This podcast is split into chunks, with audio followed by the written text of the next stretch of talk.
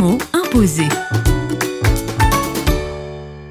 Avec Jonathan Mpassi Mayala, président du CEPROMOR, le mot imposé du jour est formation. La formation, c'est vraiment notre euh, cheval de bataille parce que la formation ennoblit l'homme, la formation pour être capable de faire quelque chose. Sans la formation, il est difficile de faire quelque chose. Le programme que nous réalisons aujourd'hui, c'est un programme qui a été bâti ensemble avec les CEL, avec les différents partenaires, avec les différents acteurs locaux, à travers aussi des formations. Donc, euh, la formation bâtit aussi l'homme.